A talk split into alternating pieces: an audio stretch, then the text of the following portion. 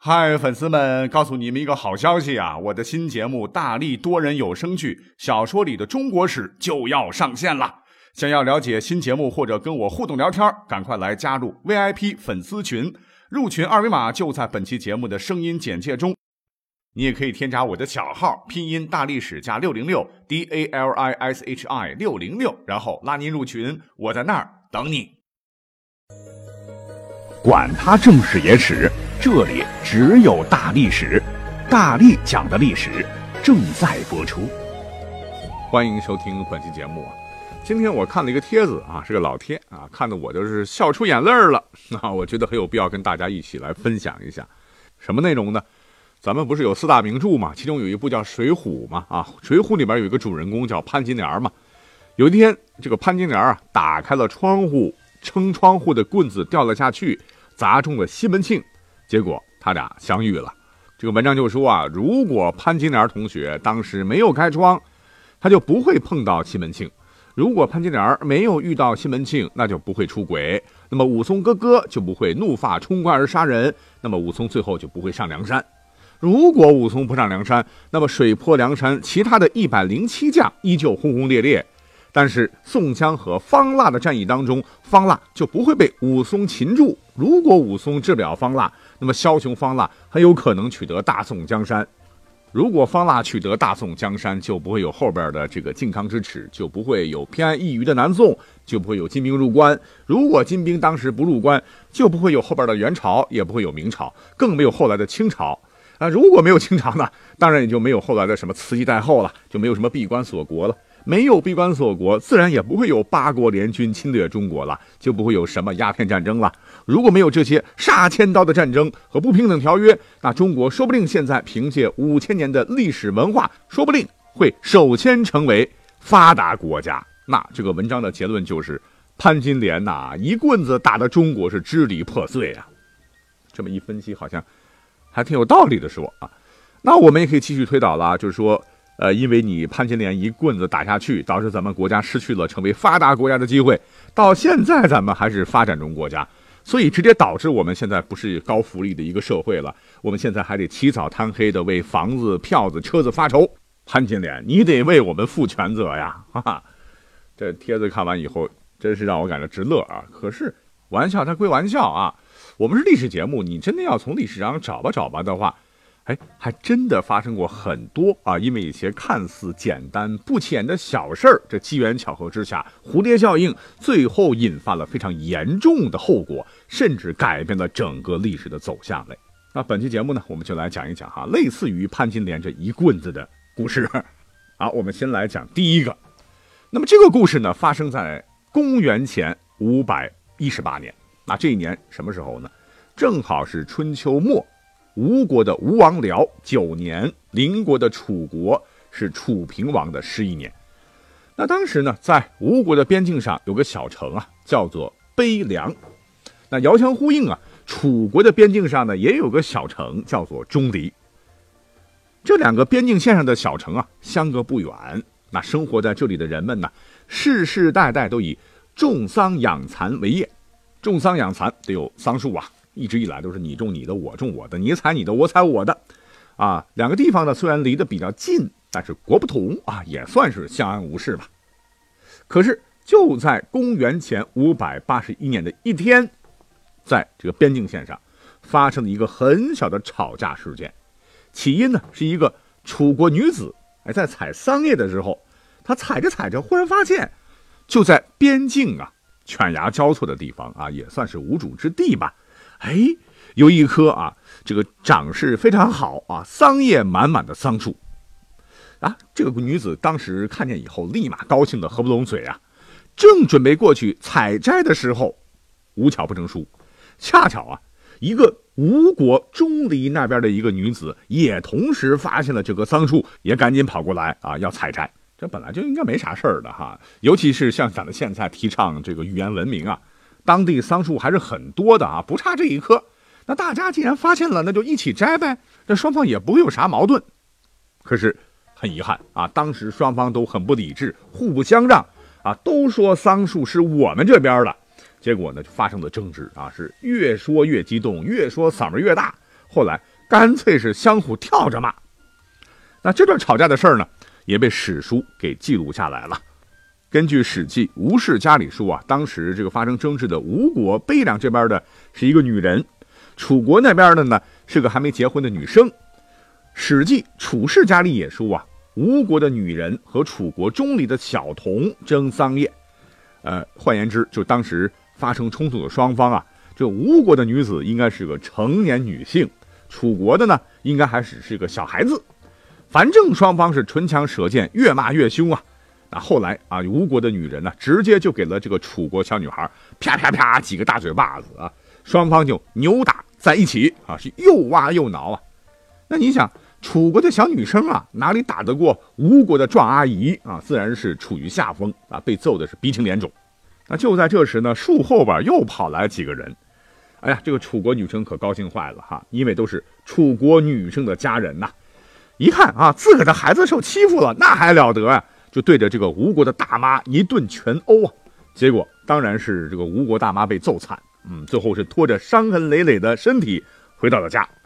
这个吴国女子回到村里边，就开始放声大哭啊啊，把自己的遭遇是一把鼻涕一把泪的给大家给讲了。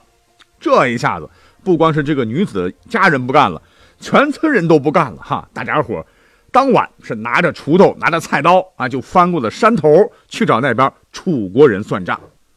这句话怎么说嘞？冲动是魔鬼啊！你想啊，楚国人那边的村子里的人，那也不是傻子呀！啊，人家能没准备吗？当晚就发生了血拼呐，结果是吴国人吃了大亏，就正好掉进了人家设好的伏击圈。械斗到后半夜，啊，那一个村子的人只剩一半逃回了家。哎呀，这一下啊，事件就升级了。那村子里的人呐，真是压不下这口鸟气，就马上给当地的长官汇报了。那当地的这个一把手啊，这父母官也是个二愣子，听罢村民的哭诉，也是怒发冲冠呐！啊，哇呀呀呀呀呀，是立马呢带着全县的很多的兵丁和村民，以急行军的速度向楚国那个村子杀来。哎，要注意，这个兵丁啊，那就不是一般的老百姓了啊，战斗力可就提档升级了啊，都是训练有素的军人，是驾着马车，挥舞着长戟啊，哇呀呀的就冲到了楚国的地盘上去了。啊，先是切萝卜一样的把楚国女子的整个村给灭掉。那按道理说，灭了你就撤了吧？不啊，吴国人有血性啊，干脆就一不做二不休，把整个楚国的钟离就给攻陷了。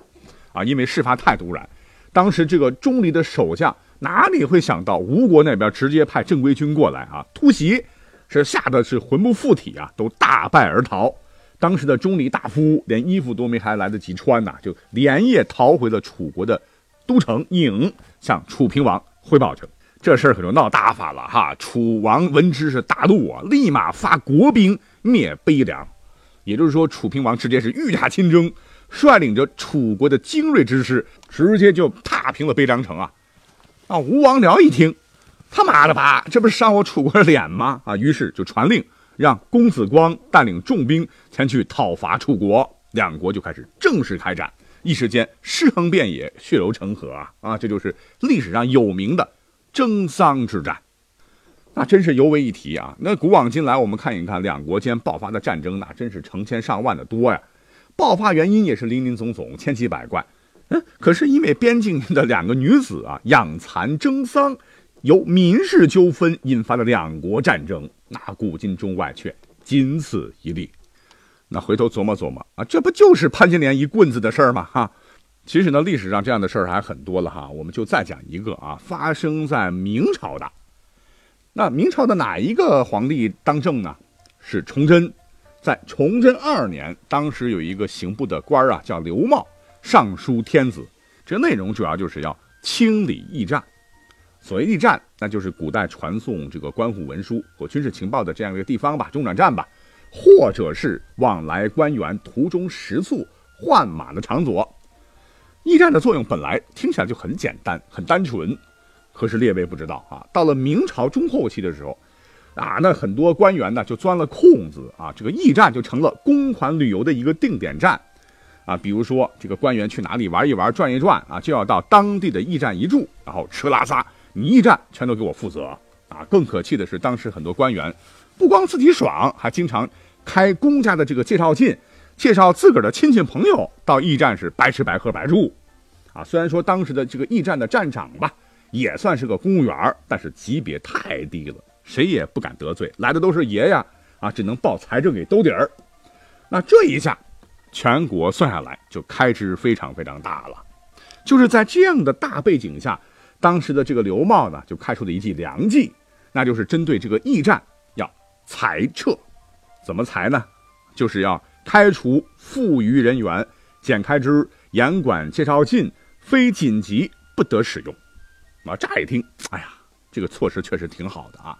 如果严格执行的话，据统计呢，明朝的朝廷一年能够省下几十万两白银呐，地方负担也能大大减轻。